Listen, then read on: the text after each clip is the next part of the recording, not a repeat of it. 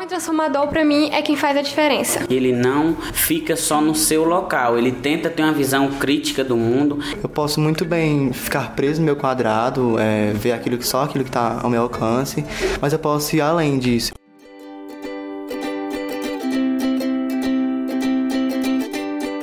jovens, Ana Clara Renault, Moisés Breno Barbosa e Erickson de Oliveira, moram em três municípios brasileiros diferentes: Santana, no interior da Bahia, Iguatu e Mulungu, no Ceará. Apesar de estudarem em escolas diferentes, eles compartilham a inquietação de quem deseja trabalhar em projetos de transformação social. Quando você pergunta o que é um, ser um jovem transformador, eu acredito que é sair do comodismo, pensar em fazer alguma iniciativa que promova uma mudança. É aquele jovem que pesquisa, é aquele jovem que descobre o problema. Faz a diferença no seu município, na sua população ou até mesmo no país. Neste ano, ao lado de outros colegas, eles foram vencedores do Desafio Criativos da Escola, que premia projetos desenvolvidos por crianças e jovens de todo o país. A iniciativa faz parte do movimento global Design for Change.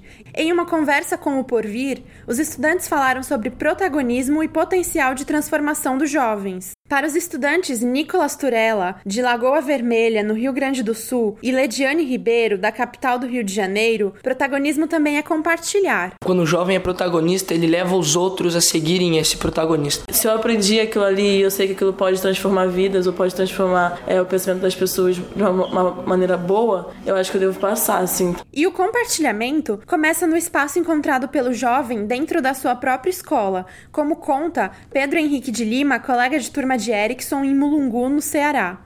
Quando o jovem ele tem essa liberdade, esse apoio da escola para desenvolver políticas públicas, projetos que tentem é, atenuar dificuldades ou procure soluções para problemas, fica mais fácil. Tem tanta coisa que a gente, a gente pode fazer, que a gente pode mudar na nossa escola, na nossa comunidade, no nosso estado, tudo. Se a gente quer, a gente consegue. Primeiramente, a mudança tem que vir de dentro. O primeiro passo é ter vontade, é acreditar em si. Tem todo um processo para buscar soluções e transformar toda a à nossa volta. O processo de transformação parte sempre da realidade de cada jovem. É você analisar situações problemáticas e, após essa análise, você procurar medidas para solucionar, tentar atenuar aquela dificuldade ou anseio de um povo, de um grupo, de uma comunidade, de um âmbito que necessite de ajuda, de atenção, de apoio. Os projetos criados pelos jovens podem ser de diversas áreas, do meio ambiente aos direitos humanos e ações de participação política. Eu quero que jovens como eu vejam que a sustentabilidade é um novo meio de não só ganhar dinheiro, mas também um modo de reciclar o nosso planeta e cuidar dele para gerações futuras. Nicolas Turella tem 17 anos e estuda na Escola Estadual Técnica Agrícola Desidério Finamor, em Lagoa Vermelha, no Rio Grande do Sul.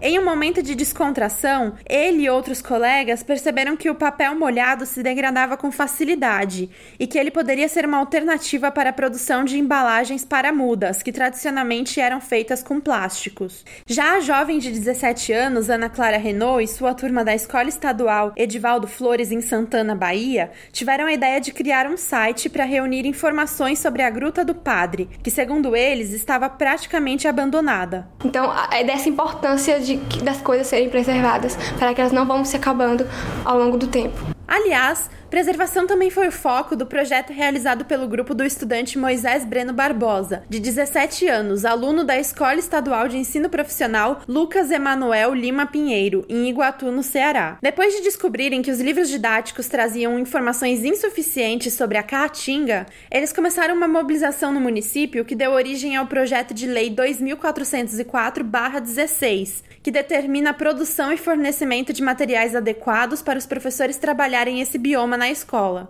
Né, como nosso projeto ele defende, né, nosso projeto é voltado para a preservação da caatinga, nessa preservação ela não pode ser só minha, mas sim de toda nação que consiste dentro daquele bioma. Presente em outra iniciativa, a ideia de responsabilidade compartilhada também levou o grupo de Erickson de Oliveira, de 16 anos, e os colegas da Escola de Ensino Médio Professor Milton Façanha Abreu, em Mulunga, no Ceará, a desenvolverem o projeto Tenda Móvel, que pensa em soluções para problemas da comunidade. No nosso projeto, a gente trata que a cidadania e o exercício das políticas públicas não é algo que é feito apenas por, por quem a gente elege, por quem está no poder, pelos órgãos públicos. A gente também faz parte disso. Isso é ser cidadão, isso é democracia. Não tem lógica eu cobrar apenas daqueles que eu elegi, é, cobrar a cidadania deles se eu sou cidadão e não faço minha parte. Lidiane Ribeiro, de 16 anos, da capital fluminense, fez sua parte com um projeto de empoderamento feminino. Junto com um grupo de meninas da Escola Municipal Levi Miranda, ela criou o Solta Esse Black. A gente fala muito sobre o amor próprio. Acho que basicamente é, tudo se liga a você se amar. O projeto incentiva adolescentes a aceitarem o seu cabelo natural e se sentirem empoderadas. Nosso próximo é, plano trabalhar no primário e no ensino fundamental 1. Por quê? Porque as crianças, ela, ela tem a mente não tão é, formada quanto a adolescente. E, e mesmo assim, a criança, hoje em dia, passa muito por preconceito, racismo, sofre é, é, discriminação por causa da pele, do cabelo, da grossura dos lábios, essas coisas. A gente quer trabalhar com eles para começar a lapidar a, a, eles, a eles, a eles começarem a, a se conhecer